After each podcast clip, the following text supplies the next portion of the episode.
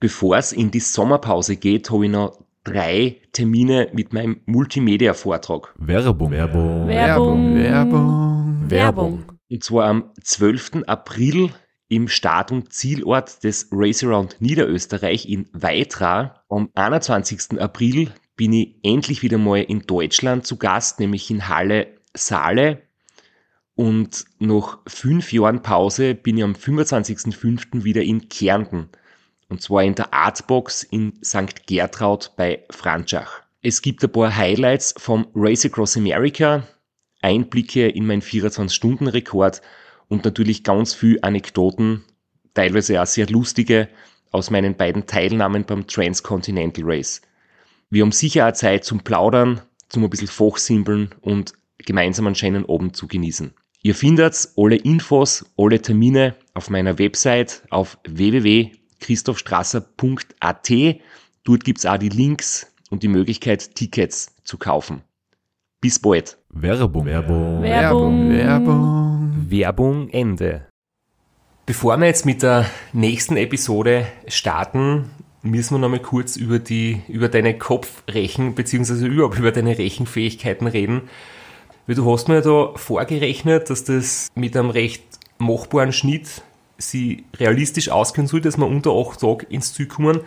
Aber in der Endzeit ist dann gestanden 8 Tage, 1 Stunde, 23 Minuten. Ja, ich möchte es empört von mir weisen, dass ich mich da verrechnet habe. Die Rechnung an sich hat ja gestimmt. Das Problem war, ich habe mir im Rootbook in der Zeile verschaut. Und ich habe gerechnet mit 54 Meilen, aber es waren tatsächlich noch 91 Meilen. Das macht dann schon einen Unterschied. 54 Meilen in 5 Stunden sind schaffbar, 91, dann wird's richtig knapp. Ja, es waren nicht die Durchschnittsgeschwindigkeiten auf die letzten kurzen Timestations höher wie im Jahr davor. Und ich habe mir aber noch immer gedacht, irgendwie an der Rechnung ist was faul, das kann sich nicht so locker ausgehen. Ich weiß, dass das immer bis zum Schluss ein Kampf ist, wenn man auf der Zielgeraden quasi den Achter im Auge hat. Und ich war dann halt auch dementsprechend wenig gut gelaunt, wie wir es Ziel erreicht haben. Die wenigen glücklichen Live-Zuschauer haben das dann auch live erlebt. Inzwischen ist der Stream von deiner Facebook-Seite verschwunden. Ja, man kann vielleicht sein, dass du durch den Blinker, den du acht Tage lang hörst, äh, einfach ein bisschen irre geworden bist, weil das denke ich mir immer, wenn ich, wenn ich diese Aufnahmen her, das muss die wahnsinnig machen, oder? Hat das vielleicht dir ein bisschen irritiert? Na, das höre ich öfters, aber der Blinker ist echt das erste nach zwei Stunden Pacecar hörst du nicht mehr. Da schaltest einfach so komplett ab und den hörst nicht mehr. Wir sind dann ins Ziel gekommen, ihr wolltet einen coolen Moment einfangen, habt das Video, Live-Video aktiviert, ich war krantig, ich habe geschimpft, ich habe mich überhaupt nicht gefreut. Ich war richtig frustriert, weil ich bis zum Schluss alles gegeben hat und dann war klar, wir sind nicht unter 8, sondern kommen mit 8 Tagen, einer Stunde und, und ein paar Minuten ins Ziel.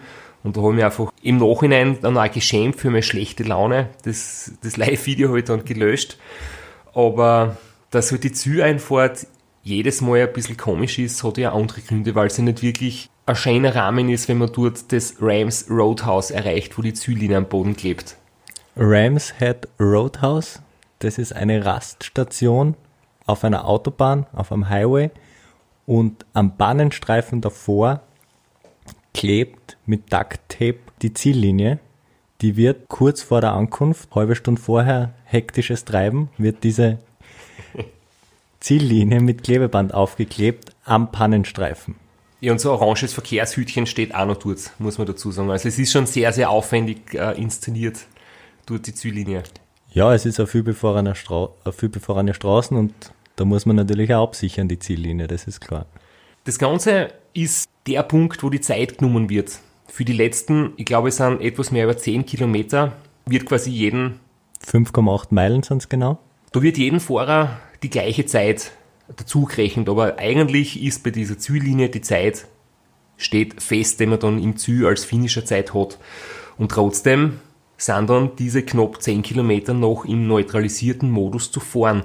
Und das ist halt einfach für die Psyche, fürs Unterbewusstsein eine ganz brutale Gesch- Geschichte, weil du weißt deine Platzierung, du weißt die Endzeit, du hast das Rennen geschafft, du bist im Ziel, aber du musst dann noch 10 Kilometer fahren, durch die Stadt, über große Straßen mit viel Verkehr und es ist wirklich eine Tortur, diese, diese Showdistanz, bis man quasi zum Ziel kommt.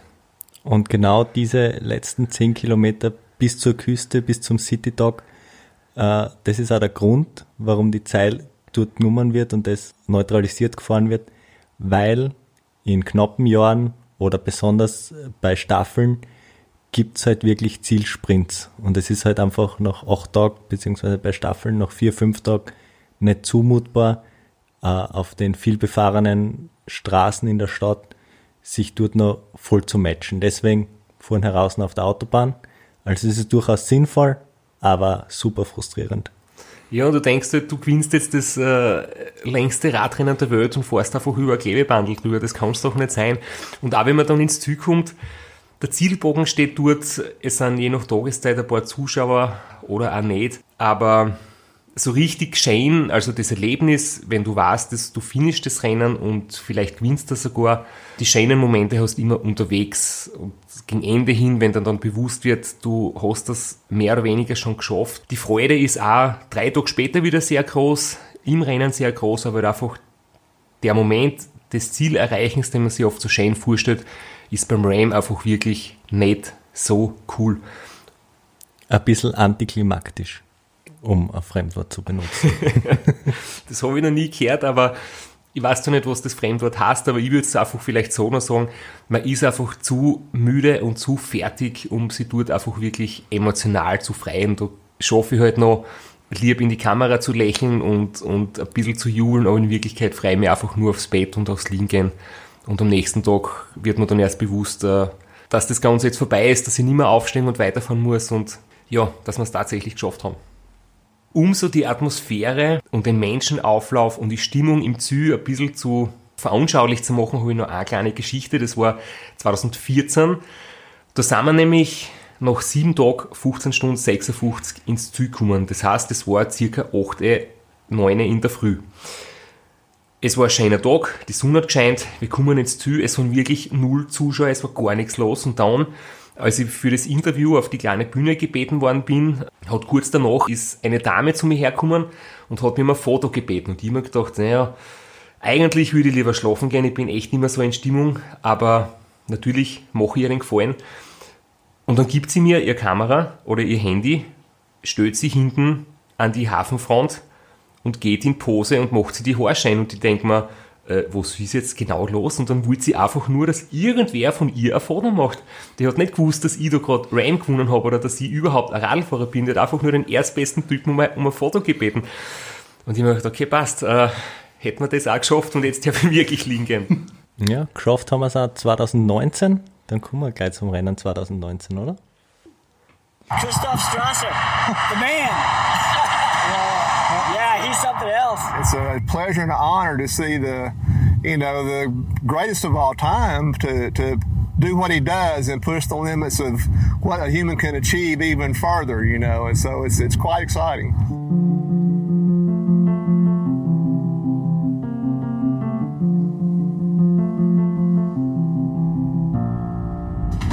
What I really adore about Christoph is that small things like uh, terrible heat or incredible headwinds never stop him. So he continues going, dealing with whatever nature does. We've seen Christoph ride through some very horrible weather, you know, through the not not just the heat, but uh, at times, uh, you know, thunderstorms and uh, you know torrential downpours and uh, uh, crosswinds so uh, so strong that the bike, when held up, would be flapping sideways. It, so it's he's been out there in some tough stuff.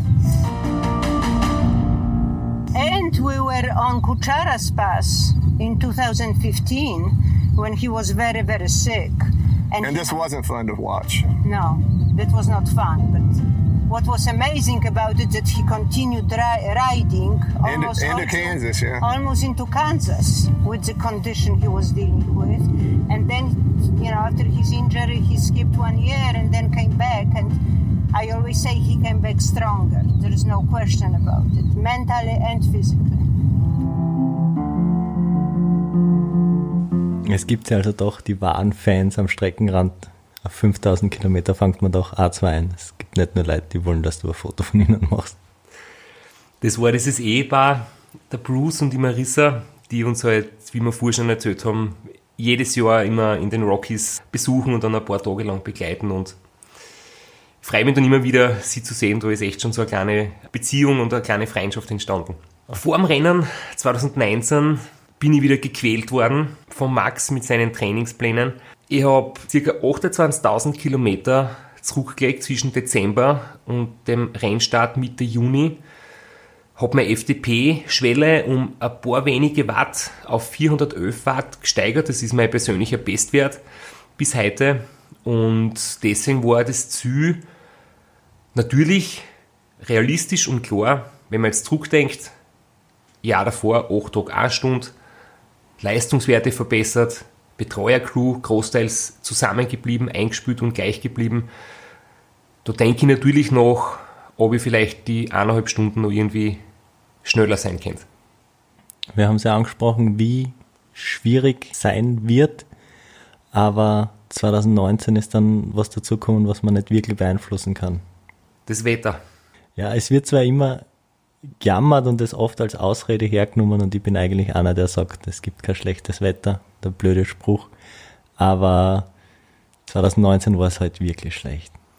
Und leider ist es auch nicht so wie in den meisten Sportarten, wenn ein schlechtes Wetter herrscht, dass man sagen kann, es ist eh für alle schlecht, also denk nicht drüber nach, für alle gleich. Beim Ram ist es nämlich nicht für alle gleich. Genau, weil wenn du 10, 15 Stunden vor den Konkurrenten bist, dann hast du einfach ein anderes Wetter. Und wenn die an die gleiche Stelle kommen, dann ist der Tornado vorbei, dann hat es zum Regnen aufgehört, dann hört der Gegenwind auf und die Sonne ist heraus. Das haben wir natürlich vor dem Rennen noch nicht gewusst, dass das Wetter so schlecht werden wird. Das hat, ich glaube, das weißt du im Detail, schon ein paar Passagen gegeben, wo im Vorfeld klar war, da gibt es Umleitungen, oder? Wegen Hochwasser und Überschwemmungen.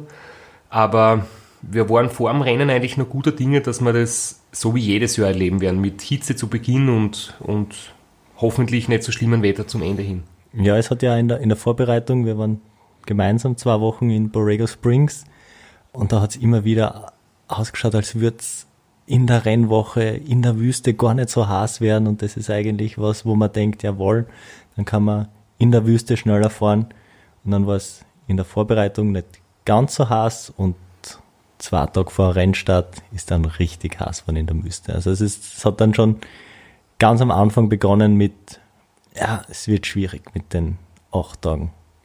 Das wichtigste Ziel aber überhaupt war, ich habe zum zweiten Mal in meinem Leben die Chance gehabt, es dreimal in Serie zu gewinnen und die Chance kommt nicht oft. Ich habe überhaupt geglaubt, dass ich 2015 vielleicht das einzige Mal gehabt habe und es ist nicht gelungen und plötzlich 2019 ist es wieder soweit und wir haben einfach gesagt, ich möchte gesund ankommen und dann im Ziel zurückschauen auf acht Tage, wo ich einfach mein Bestes gegeben habe und nicht auf die Konkurrenz und nicht auf die Zeit so genau schauen. Und ich glaube, die Zielsetzung ist auch ähm, recht sinnvoll, weil wie wir dann später erlebt haben, du kannst die äußeren Einflüsse nicht beeinflussen oder die äußeren Faktoren nicht beeinflussen. Deswegen ist es sich auf eine Zeit festzunageln einfach nicht sinnvoll. Aber es war natürlich realistisch, wenn alles perfekt passt, dass vielleicht noch mehr Zeit unter acht Tagen geht, aber das war nicht Fokus Nummer eins. Ja, was 2019 auch dazu gekommen ist, wir haben ein bisschen eine Fluktuation unter den, den Medizinern gehabt im Team und 2019 war dann das erste Mal, wo wieder ein, ein Arzt zweimal hintereinander dabei war. Das, das gibt da ein bisschen eine Sicherheit, wenn, wenn das auch ein bisschen eingespült ist. Und ich habe mich vielleicht in den letzten Episoden ein bisschen weit aus dem Fenster gelehnt, nachdem ich selbst Womo Crew war, habe ich das so ein bisschen als gering dargestellt. Das möchte ich mich jedenfalls den Eindruck korrigieren. Die Womo Crew ist so wichtig und so wichtig für die Stimmung im Team, weil es macht einen Unterschied, ob du jeden Abend quasi äh, ein warmes, frisch kochtes Essen auf den Teller kriegst oder die von irgendwelchen abpackten Fertigsnacks und warmen Cola-Dosen ernähren musst. Und ob's blitzeblank im Wohnmobil ist, das vom Boden ist, oder ob das sich anfühlt wie eine Müllhalde. Das ist für die Stimmung im Team, wenn alle Schlafentzug haben, alle müde sind, alle fertig sind, das ist Goldes wert und wir haben immer gute Crews gehabt, aber speziell hervorheben möchte ich einfach die Crew 2019, die wie ein altes Ehepaar waren es eingespielt und die haben uns da perfekt versorgt und uns ist, glaube ich, noch nie so gut gegangen als Crew während dem Rennen wie 2019. Werbung. Werbung. Werbung. Werbung. Werbung. Flo, bist du auch schon so aufgeregt, wenn du an den April denkst? Jedenfalls, äh, wenn du das gleiche meinst wie ich, dann bin ich schon sehr voller freudiger Erwartung. Voriges Jahr haben wir erstmals einen Live-Podcast gehabt und weil das einfach so ein super schöner Abend war, werden wir das wiederholen. Und zwar dieses Mal im Zuge des Neusiedlersee Radmarathons in Mörbisch. Ja, und zwar werden wir uns am Freitag, dem 19.04. im Strandhaus Mörbisch die Ehre geben und mit einem unglaublichen Überraschungsgast äh, einen Live-Podcast aufnehmen. Also allein schon wegen dem Gast bin ich so nervös. Ich hoffe, dass du nicht dich ins Publikum setzt äh, und zuhören wirst, aber ich muss sagen, der, der Gast ist wirklich grandios und ich würde sagen, wir huchen einfach einmal, was er zu dem Ganzen sagt. Hallo, Johnny Holland hier. Heute stehe ich natürlich wieder am Start beim Neusiedlersee Radmarathon. Immer ein Highlight des Jahres. Nebenbei bin ich all live beim Podcast beim Neusiedler Radmarathon. Es wird mich natürlich riesig freuen, wenn ihr live dabei seid und dass wir vielleicht kurz über ein paar Höhepunkte aus meiner Karriere reden können. Sehen wir uns dann. Wer die legendäre Stimme noch nicht erkannt hat, das war Johnny Hogerland, legendärer Fahrradprofi und Pensionsbetreiber in Kärnten. Ja, und noch unter anderem dreimaliger Teilnahme oder Finish bei der Tour de France, jetzt auch im, in der Radmarathon-Szene sehr erfolgreich und sehr umtriebig. Und ja, wir freuen uns sehr, dass wir mit ihm äh, den Abend gestalten können. Und natürlich haben wir auch was zu gewinnen. Und zwar gibt es für zwei Personen jeweils ein Ticket und einen Startplatz für entweder Zeitfahren oder Radmarathon. Zeitfahren ist am Samstag, Radmarathon am Sonntag. Das heißt, es sind zwei Tickets, zwei Startplätze und gewinnen tun die, die folgende Frage richtig beantworten. Wie viele Tage ist Johnny Hogerland bei der Tour de France 2011 im rot-weiß gepunkteten Bergtrikot unterwegs gewesen? Schickt uns eine E-Mail an sitzfleisch.christophstrasser.at. Wir freuen uns auf eure Teilnahme, wir freuen uns auf äh, den Live-Podcast im Strandhaus und vor allem auf unsere Teilnahme, weil wir beide haben auch eine Startnummer und werden Samstag beim Zeitfahren dabei sein. Ja, und werden uns wieder mal mit den Besten der Szene messen. Du wahrscheinlich ein bisschen kompetitiver als ich, aber ich freue mich immer wieder, wenn ich mir aufs Zeitfahrrad setzen kann. Heuer bin ich ohne Scheibe am Start, weil du meine Scheibe ja verkauft hast. Vielleicht können wir noch in der Leihgeschäft einfällen. Werbung. Werbung. Werbung. Werbung. Werbung Ende. Wobei du 2019 nicht Gewicht zugenommen hast wie bei deinem ersten Mal, oder? also von dem her war es anscheinend auch gesünder als Essen. Ja, das ist der Unterschied zwischen, ich gehe zum Walmart und kaufe mal ein oder ich komme ins Wohnmobil und da ist frisch gekocht. Das, und warmes Essen. Acht Tage warmes Essen on the road, das ist schon sehr gut. Ja, und für mich war ein ganz wichtiger Faktor, dass ich den Doktor mitgehabt habe, wie du schon gesagt hast, vom letzten Jahr, der Dr. Robert Url aus Graz, mit dem haben wir uns auch äh, immer wieder getroffen, uns gut kennengelernt, die Strategien der letzten Jahre einfach übernommen und nochmal überdacht. Es ist wichtig, dass da eine Vertrauensbasis herrscht und nachdem der Arnold Schulz und der Florian Wimmer aus zeitlichen Gründen immer nur einmal mitfahren haben können, war das immer wieder ein Neustart und das hat mir schon für Sicherheit gegeben, dass da jetzt kein Wechsel passiert ist und dass die Crew einfach wirklich sehr gut eingespielt war und jeder, der 2019 mit bei uns im Team war, hat das Ram schon mal miterlebt gehabt. Was mir in meiner Tagschicht natürlich positiv aufgefallen war, Robert hat schon erwachsene Kinder und der ist ja auch nicht zu schade, dir den Hintern auszuwischen, weil ich war dann, ich bin dann doch ein bisschen gehemmt dorthin zugangen, hingegangen und er hat gleich, er hat schon gesehen, dass mir das nicht so taugt und hat gleich gesagt, komm, lass mich machen. Und das war am zweiten, dritten Tag, dann war das für mich erledigt. Dann habe ich da, habe ich diese Schwelle habe ich nicht überschreiten müssen. Ja, was da jetzt fast ein bisschen nach einer komischen Situation klingt, ich meine, ist es natürlich auch, aber das hat schon einen ernsten Hintergrund. Ich kenne andere Radfahrer, die gehen nach sieben Tagen Radlfahren selbstständig allein aufs Klo, weil es irgendwie unangenehm ist, wenn da jemand mitgeht, äh, weil man halt sie vielleicht äh, das aus dem Alltag, normalerweise geht jeder Mensch allein aufs Klo und zeigt sie nicht nackt vor anderen. Aber bei so einem Rennen darf das halt einfach keine Hemmschwelle sein. Da geht es erstens um Hygiene, dass gerade der Hintern, der wirklich ein sensibles Körperteil ist beim Radlfahren, dass das sauber ist, dass da kein Furunkel entsteht. Man ist auch schneller, wenn man zu zweit aufs Klo geht. Und das sind im Endeffekt Hygiene- und Zeitfragen. Das heißt, da ist Stolz oder Scham absolut falsch am Platz und da wird jede Privatsphäre schon vor dem Rennen äh, komplett auf Null runtergefahren. Du nennst es da so poetisch Klo, aber in Wirklichkeit möchtest deinen Donnerstuhl nicht, nicht einmal erklären. Ja, der, der Donnerstuhl ist eine Weiterentwicklung. Normalerweise geht man groß aufs Klo in einer Pause im Wohnmobil, das ist halt nicht immer da. Und Tankstellen sind auch nicht immer in der Nähe. Und es steht auch im Regelbuch, man darf nicht in der Öffentlichkeit einfach in der Natur irgendwo sehr große Not verrichten. Das gibt Probleme und dann haben wir einfach die Idee entwickelt, einen Klopsessel, den wir sie für 4 Dollar gekauft haben, aufzustellen, ein Loch einzuschneiden. Dort wird ein Müllsack eingespannt oder eingehängt und dann sitze ich dort auf dem rosaroten Klopsessel mit dem Müllsack drunter und habe eine wirkliche Freude, weil das sehr komfortabel ist und nicht viel Platz braucht im Auto. Ja, und der Müllsack wird natürlich nicht in der Natur entsorgt, sondern der wird dann tatsächlich zur nächsten Tankstelle oder zum nächsten Mistkübel transportiert im Auto. Das sind dann immer so die, die unangenehmeren Stunden im Pacecar, wenn das dann länger mittransportiert wird, die heiße Fracht.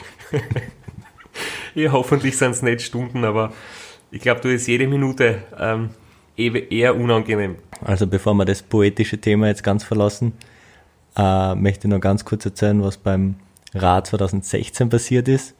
Äh, da hat uns eine kleine Abordnung des Race Across America, die haben das Rennen beobachtet und sich das angeschaut und sind uns eine Zeit lang hinterhergefahren.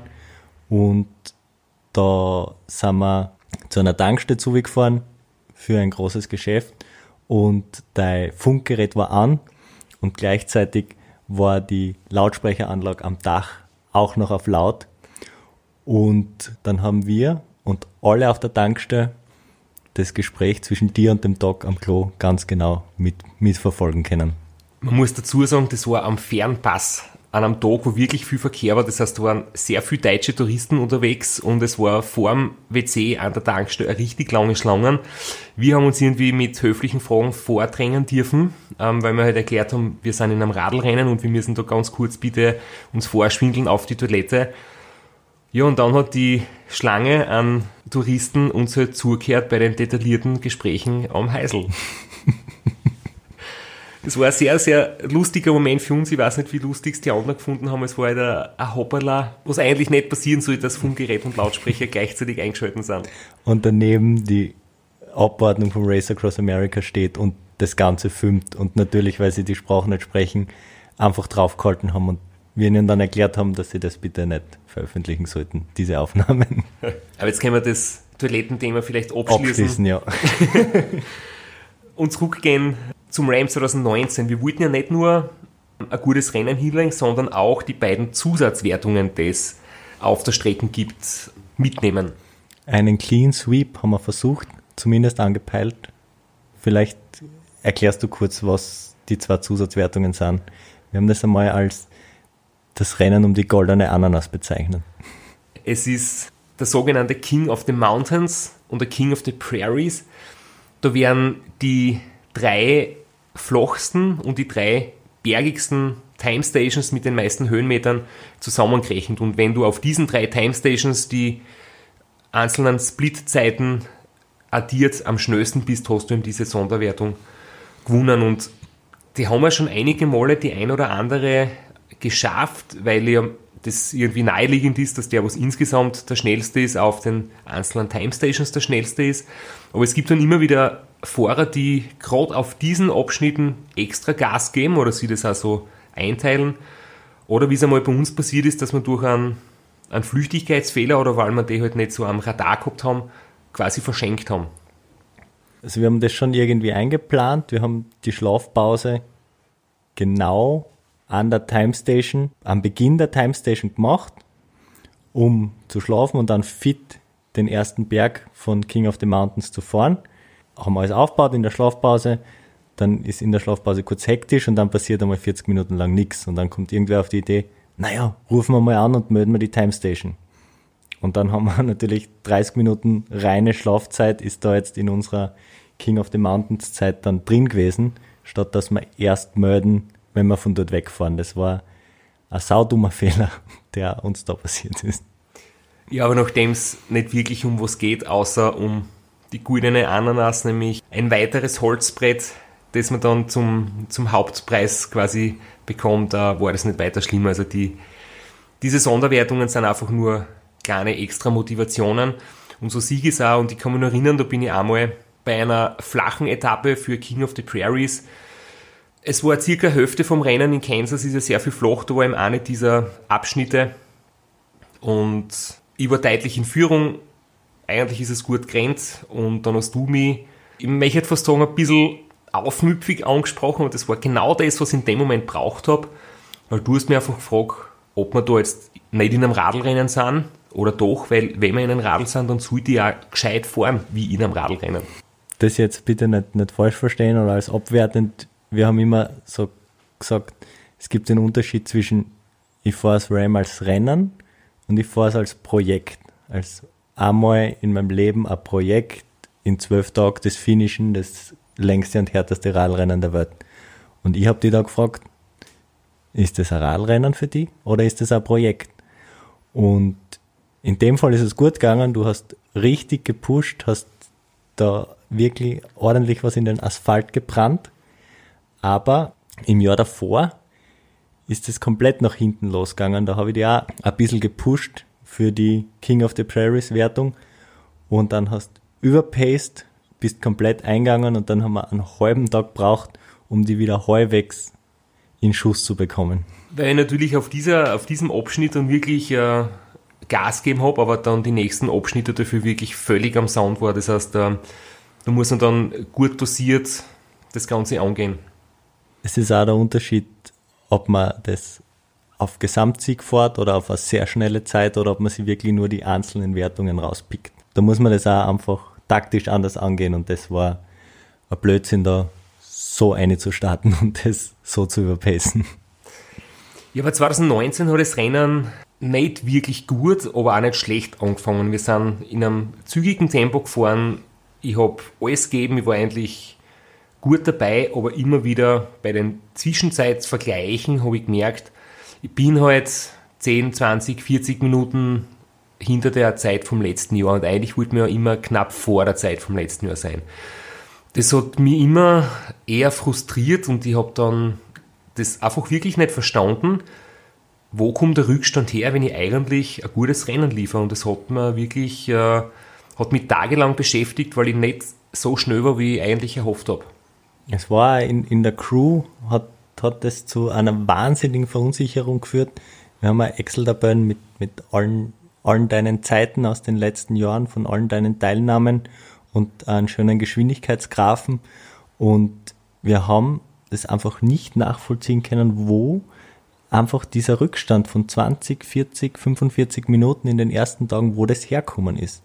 Äh, wir haben dann wirklich die absurdesten Theorien ausgepackt von, von wegen, dir fällt der Biss, dir fällt das Feuer, aber es war einfach irgendwie nicht schneller drinnen. Das waren einfach die äußeren Umstände nicht so ideal in den ersten Tagen wie in den Jahren davor. Es kann auch teilweise der Wind sein, es kann äh, einfach eine Prise sein, die aus der falschen Richtung kommt, über Tage hinweg. Und erst ab der Hälfte des Rennens ist dann klar geworden, was der wirkliche Grund ist. Weil dann war nämlich das Wetter plötzlich von einer auf die andere Minuten ganz, ganz schlecht. Es hat zu schütten begonnen. Wir haben statt dem üblichen Unwetter in Kansas das ja, auf das wir uns ja vorbereitet haben, irgendwie auch schon, dann tagelangen Dauerregen erlebt. Und eigentlich das Spannende dran, man möchte glauben, wenn du im Dauerregen bist, wird die Stimmung noch schlechter, es ist frustrierend, aber irgendwie hat sich ab dem Moment meine Laune einfach wirklich gebessert, weil ich gewusst habe, hey, unter 8 ist bei dem Wetter sowieso nicht möglich. Dann ist dieser Druck abgefallen, dieser Stress, die Erwartungshaltung an mich selber und ich habe dann einfach nur gesagt, okay, ähm, jetzt gut fertig fahren, das Beste draus machen und wenn es bei dem Wetter ins Ziel kommst, ist das schon eine Leistung für sich. Genau, und dann wieder Sub, Subziel 2 ausgepackt, im Ziel zu sagen, ich habe alles gegeben und bin stolz auf das, was ich erreicht habe. Und es war dann auch in dem Moment, wie das abgefallen ist mit den acht Tagen, dann war auch plötzlich im Team klar, es liegt nicht am Biss und es ist nicht dein Feier weg, sondern es war einfach nicht drinnen. Und ab dann war es für mich das härteste Ram, bei dem ich je dabei war, aber es war stimmungsmäßig ganz besonders. 13 Stunden heute Radl vor, bisher einem Öfe im Regen.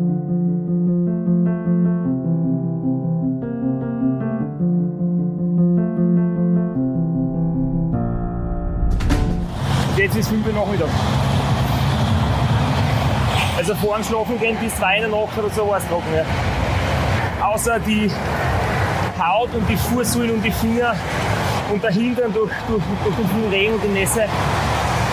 Das ist eine Katastrophe, aber alles andere äh, ist gut beieinander. Ja. Es kann ein Sturz im Wege stehen, es kann, noch, es kann was Unglückliches passieren, aber mir wird keiner mehr überholen von den anderen und ich werde das Rennen auch nicht aufgeben. Also es schaut ganz gut aus.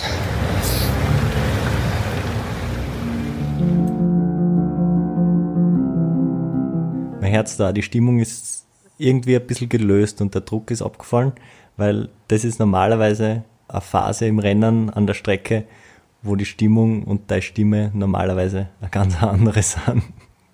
Ja, wie gesagt, ich war selbst erst mit mir ein bisschen unzufrieden, weil ich einfach nicht zusammengebracht habe, dass ich gut drauf bin und dass ich erfreut habe, dass ich jetzt das neunte Mal beim Ram dabei bin, dass ich in Führung bin, dass ich auf Kurs bin, meinen großen Traum, äh, den dritten Sieg in Serie zu schaffen. Ich war einfach immer unzufrieden, weil wir nicht unter acht Tagen ankommen werden. Das wollte ich so nicht. Das ist aber irgendwie dann einfach schwierig, seine Launen im Griff zu haben, wenn man übermüdet ist, wenn man mit Schlafentzug kämpft und dann, wie einfach der Regenguss begonnen hat, ähm, hat sich das verselbst wieder umdraht und meine Stimmung war plötzlich gut und wir haben, glaube ich, in der Crew wieder einen Spaß gehabt, weil ich habe euch ja irgendwie überlegt, ob es vielleicht an euch liegt oder ob ihr mit mir nicht die richtigen Worte findet, weil ich so schlecht drauf war. Hm. Die Stimmung hat sich gebessert, das Rennen wird aber durch so viel Regen einfach ein bisschen komplizierter. Es führt natürlich zu Überschwemmungen, lokalen Überschwemmungen, die teilweise gibt es lokale Umleitungen von einem Block, ein paar hundert Meter, die nimmt man dann einfach und meldet nachher der Rennleitung. Und manchmal fast typischerweise, würde ich sagen. Äh, ich war viermal dabei, zweimal hat es da Umleitung gegeben äh, in Jefferson City. Da ist der Missouri River und der dreht regelmäßig übers Ufer und da gibt es dann eine, eine, großflächige Umleitung von ein paar hundert Kilometer. Und die muss man am Schirm haben. Das 2019 ich als Beifahrer im Pacecar ist mir nicht gelungen. Es heißt zwar beim Racers Meeting, es zählt nur das, was auf der offiziellen Homepage steht. Dort war kein Wort von einer Umleitung geschrieben. Deswegen sind wir auf der klassischen Route geblieben. Und dann sind wir natürlich vor einer versperrten Straße gewesen. Und am GPS, was nicht offiziell ist, was hundertmal dazu sagen, dass es nicht offiziell ist, sondern nur eine Hilfe, dort war die Umleitung schon längst eingezeichnet. War wohl mein Fehler, hätte ich durchaus früher reagieren können und nachfragen, Burschen, was zählt jetzt? Die Umleitung am GPS oder das Roadbook beziehungsweise das, was auf eurer Homepage steht. Im Endeffekt hat dann die Rennleitung selbst gesagt, es zählt das, was auf der Homepage steht. Und wir haben für diesen Verfahrer von 10, 15 Minuten auch 15 Minuten Zeitgutschrift gekriegt. Das ist ja das, was man im Ziel dann oft sieht. Äh, auf der Homepage äh, wird zwei, drei Tage später nochmal die Finish-Zeit ausgebessert oder die Gesamtdistanz, die zurückgelegte, weil eben viele kleine Umleitungen äh, erst im Nachhinein dazu gerechnet oder abgezogen werden.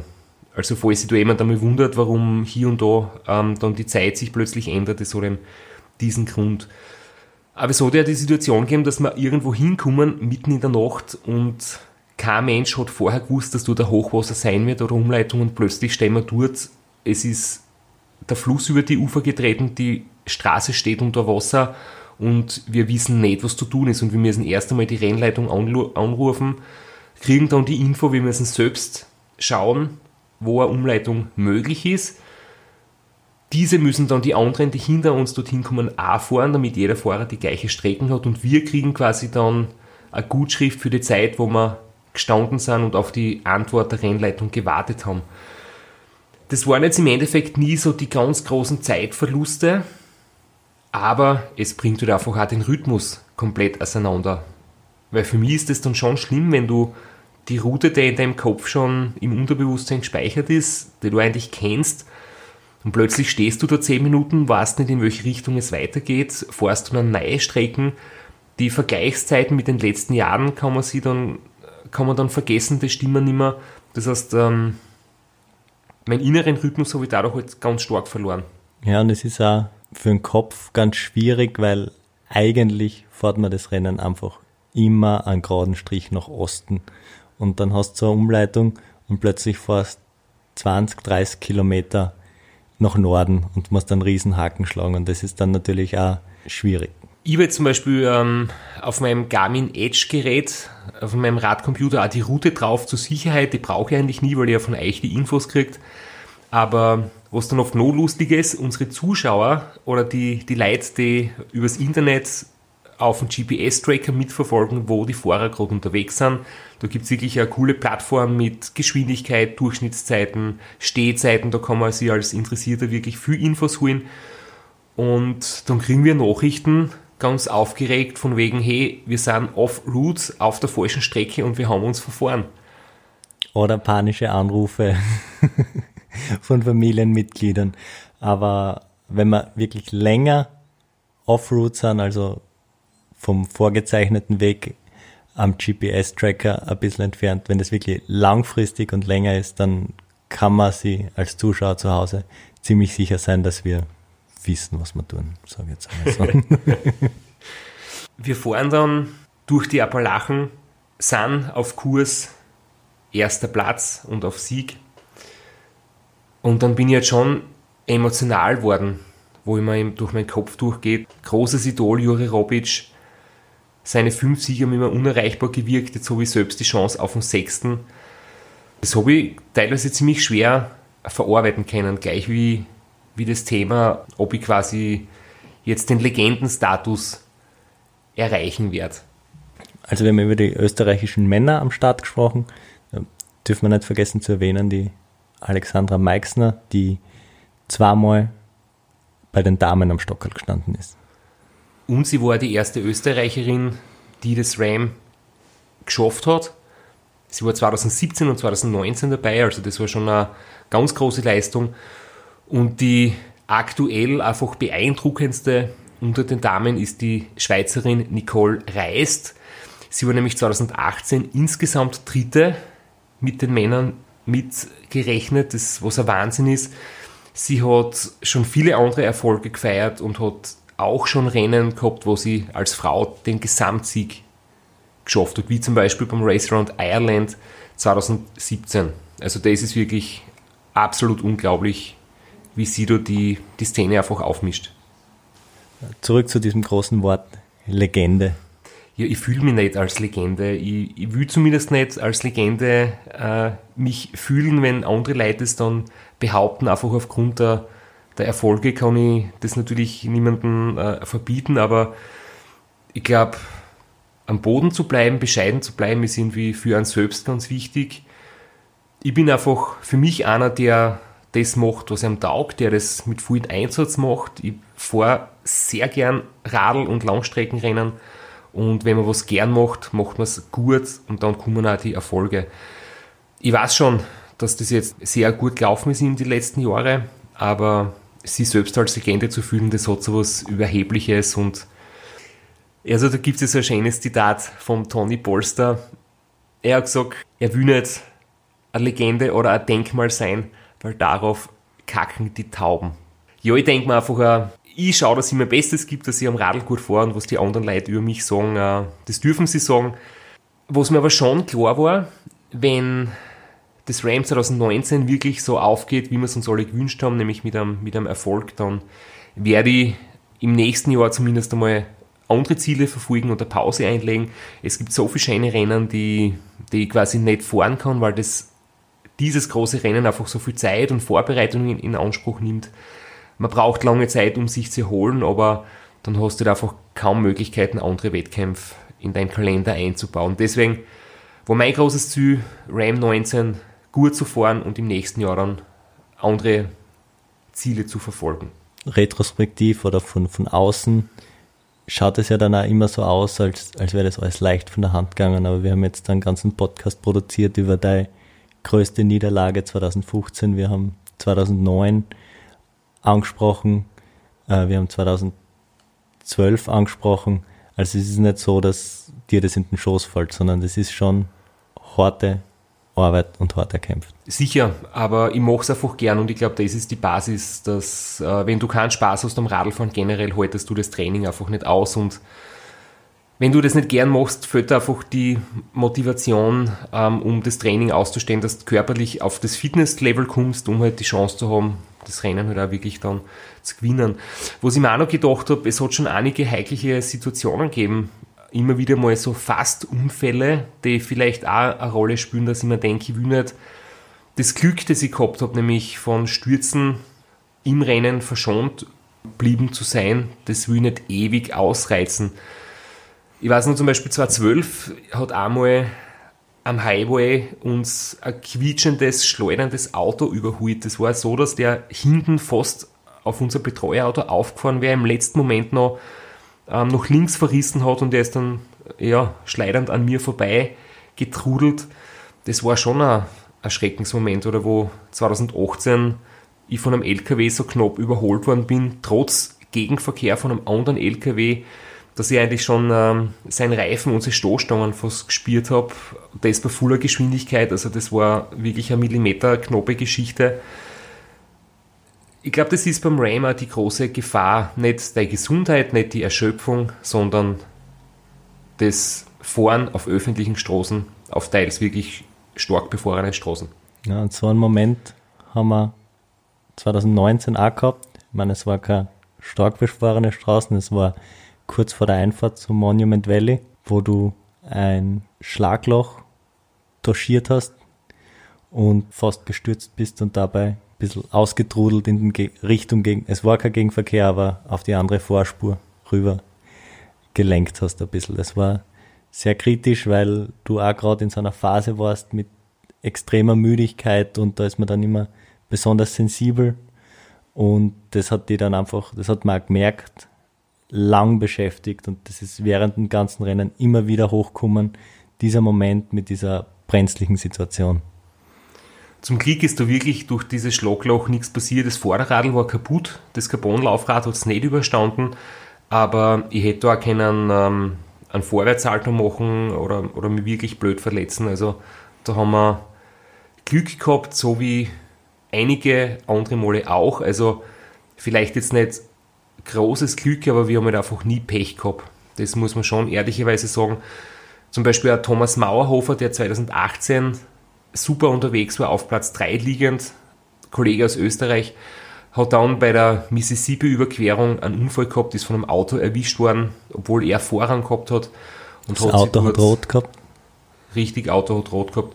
Und er hat sich dort wirklich schwer verletzt an der Wirbelsäule und ist da, glaube ich, sehr glücklich gewesen, dass er, dass er keine bleibenden Schäden davon tragt. Das sind auch so Sachen, die kommen auch mit dem Alter ein bisschen, die Angst.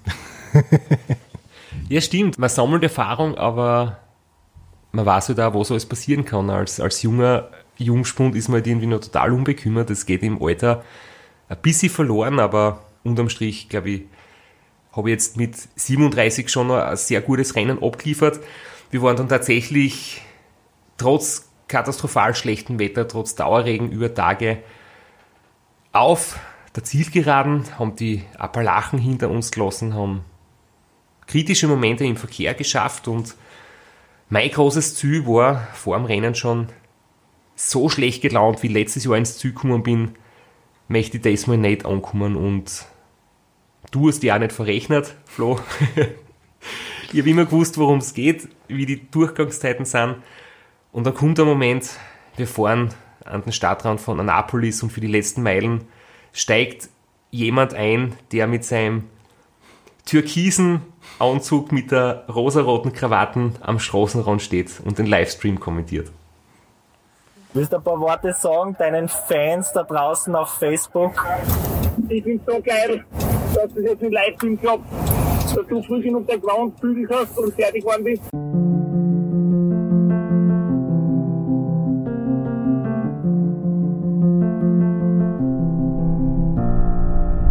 Mir vorgenommen, dass ich nicht so grandig bin wie letztes Jahr, weil wir, knapp die Zeit nicht erreicht haben, sondern dass ich mich frei, dass ich da sein kann, dass ich da als Wiener reinfahren kann. Ja, was das Feine am Polyester ist? Das muss man nicht bügeln. Genau. Ja, halt einmal hin. Ich glaube, die Leute wollen das eh sehen. Wie du so richtig druckst einmal. Das wollen die Leute sehen im Livestream. Das wollen wir sehen. Danke für die Show. Ach, das war, war ein geiles Rennen. Ich bin so. Hat das hat so. Mein Freund, da vorne holst du jetzt den Lohn von über 10 Jahren Arbeit ab. Ihr seid so ruhig. Christoph Strasser aus Grawat. Ram-Legende. Der sechste Sieg, der dritte in Folge, Meister. Jawohl!